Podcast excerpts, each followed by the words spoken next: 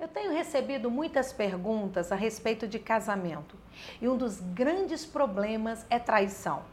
Talvez você, minha querida, tenha sido traída pelo seu marido muitas vezes durante o seu casamento. Talvez neste momento você se sinta um lixo, fraca, desanimada, não tem força para lutar pelo seu casamento. Mas olha, antes de você lutar pelo seu casamento, você precisa de ajuda.